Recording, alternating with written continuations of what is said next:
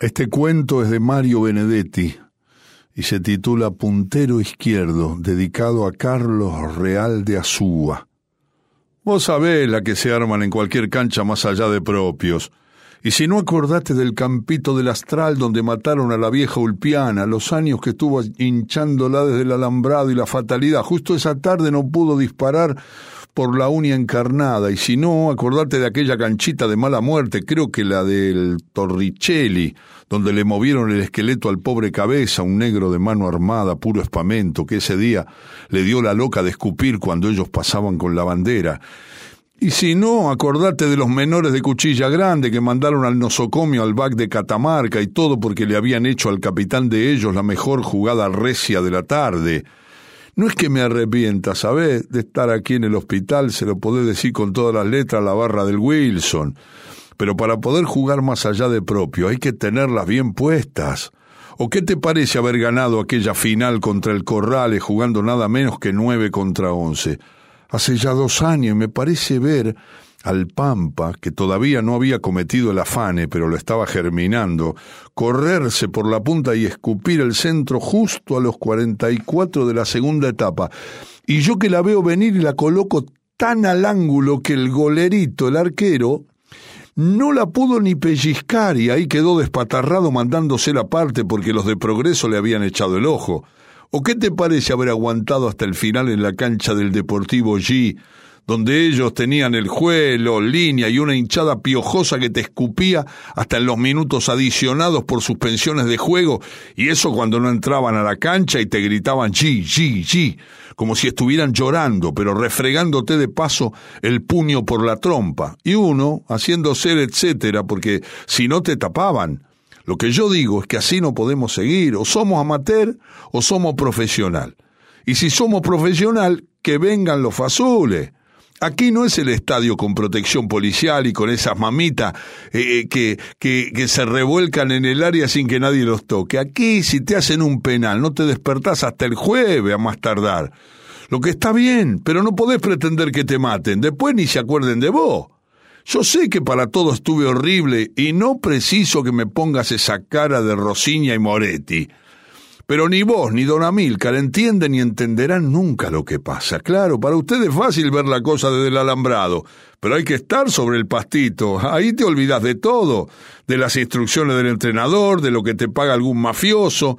Te viene una cosa de adentro y tenés que llevarla redonda. Lo ves venir al jalba con su carita de rompehueso y sin embargo no podés dejársela. Tenés que pasarlo. Tenés que pasarlo siempre como si te estuviera dirigiendo por control remoto. Si te digo que yo sabía que esto no iba a resultar, pero don Amílcar, que empieza a inflar todos los días, a buscarme a la fábrica, que yo era un puntero izquierdo de condiciones, que era una lástima que ganara tan poco, y que cuando perdiéramos la final él me iba a arreglar el pase para el Everton. Ahora vos calculá lo que representa un pase para el Everton, donde además de don Amílcar, después de todo, no es más que un cafillo de putas pobres, está nada menos que el doctor Urrutia, que ese sí es director de ente autónomo y ya colocó en talleres al entreala de ello. Especialmente, ¿sabes? Por la vieja. Otra seguridad, porque en la fábrica ya estoy viendo que en la próxima huelga me dejan con las dos manos atrás y una adelante. Y era pensando en eso que fui al Café Industria a hablar con don Amílcar. Te aseguro que me habló como un padre, pensando, claro, que yo no iba a aceptar. A mí me daba risa tanta delicadeza que si ganábamos nosotros iba a ascender un club demasiado díscolo, te juro que dijo díscolo, y eso no convenía a los sagrados intereses del deporte nacional. Que en cambio el Everton hacía dos años que ganaba el premio a la corrección deportiva y era justo que ascendiera otro escalón. En la duda, atenti, pensé para mi entretela.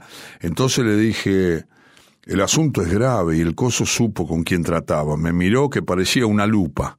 Y yo le aguanté a pie firme y le repetí que el asunto es grave.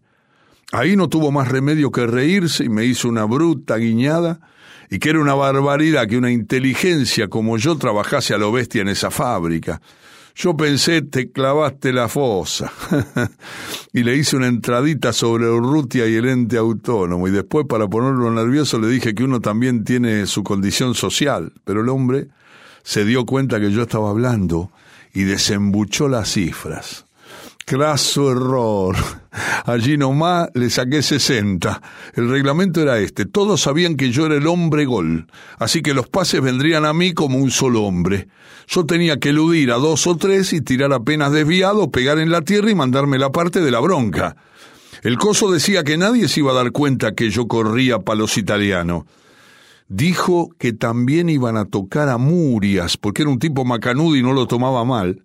Le pregunté solapadamente si también Murias iba a entrar en talleres y me contestó que no, que ese puesto era diametralmente mío. Pero después en la cancha lo de Muria fue una vergüenza. El pardo no disimuló ni medio, se tiraba con una mula y siempre lo dejaban en el suelo. A los 28 minutos ya lo habían expulsado porque en un scrimmage le dio al entreala de ellos un codazo en el hígado. Yo veía de lejos, tirándose de palo a palo al mellado Valverde, que es de esos idiotas que rechazan muy pitucos cualquier oferta como la gente. Y te juro por la vieja, que es una mater de órdago porque hasta la mujer, que es una milonguita, le mete cuernos en todo sector. Pero la cosa es que el mellado se rompía y se le tiraba a los pies, nada menos que a Bademián, ese armenio con patada de burro que hace tres años casi mata de un tiro libre al arquero del Cardona.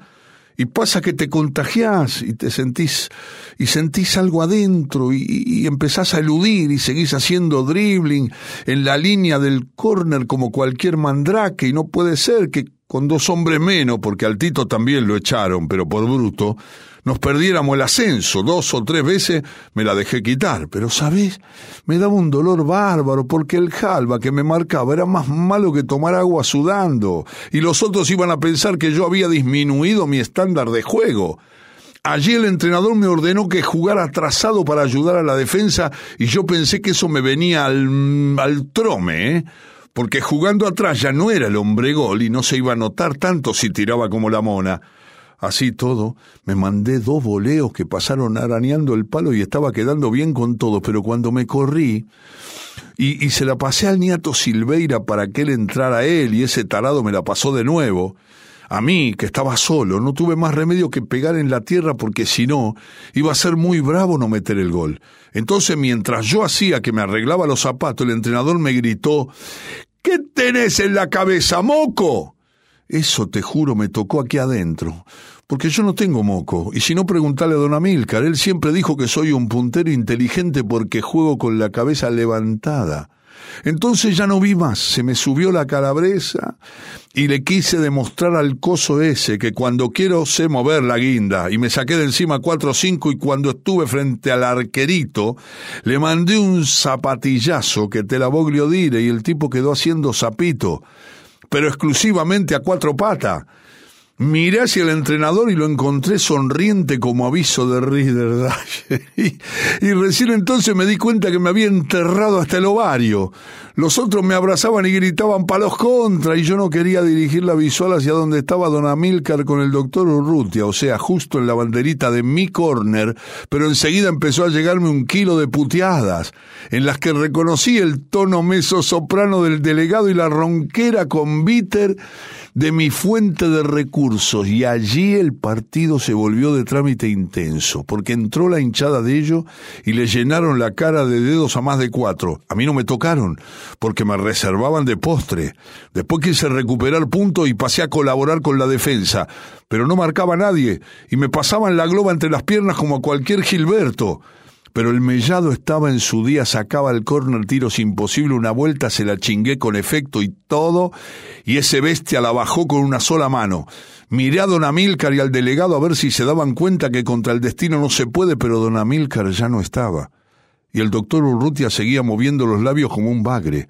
Allí nomás terminó uno a cero y los muchachos me llevaron en andas porque había hecho el gol de la victoria. Y además, iba a la cabeza en la tabla de, de goleadores. Y los periodistas escribieron que mi gol, mirá lo que pusieron, ese magnífico puntillazo había dado el más rotundo mentiz a los infames rumores circulantes. Yo ni siquiera me di la ducha porque quería contárselo a la vieja, que, que, ascendíamos a intermedia, así que salí todo sudado con la camiseta que era un mar de lágrimas, en dirección al primer teléfono, pero allí nomás me agarraron del brazo. Por el movado de Orio le di la cana a la bruta manaza de don Amílcar.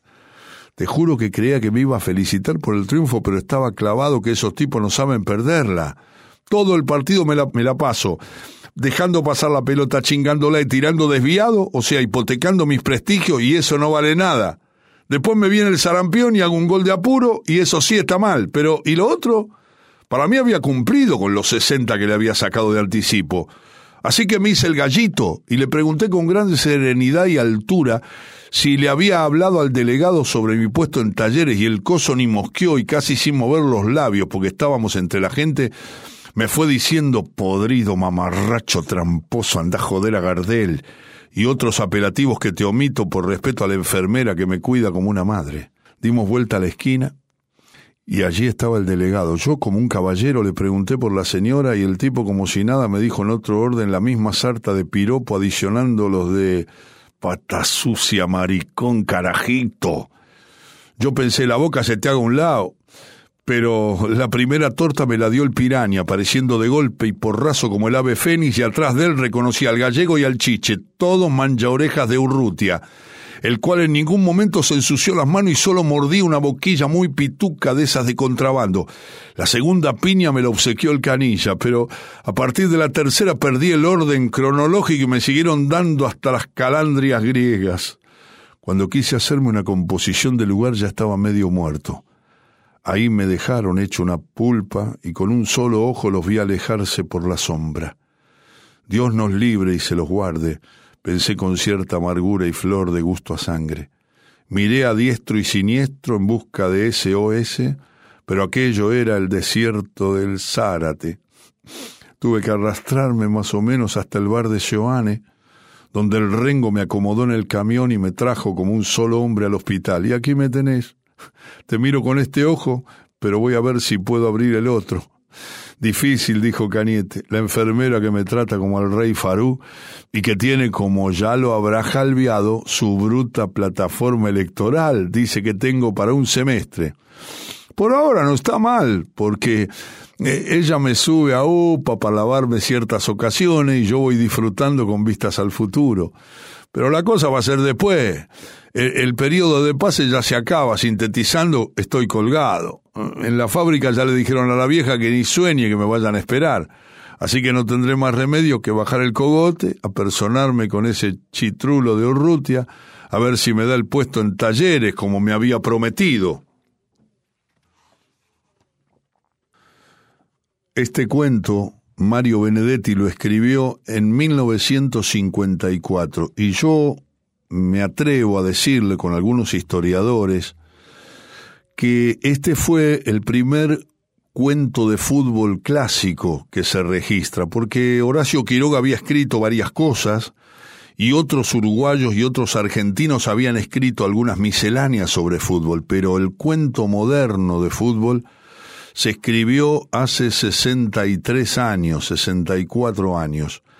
Está dedicado a Carlos Real de Azúa. Lo hizo ese amigo del alma que es Mario Benedetti, inolvidable escritor y poeta uruguayo.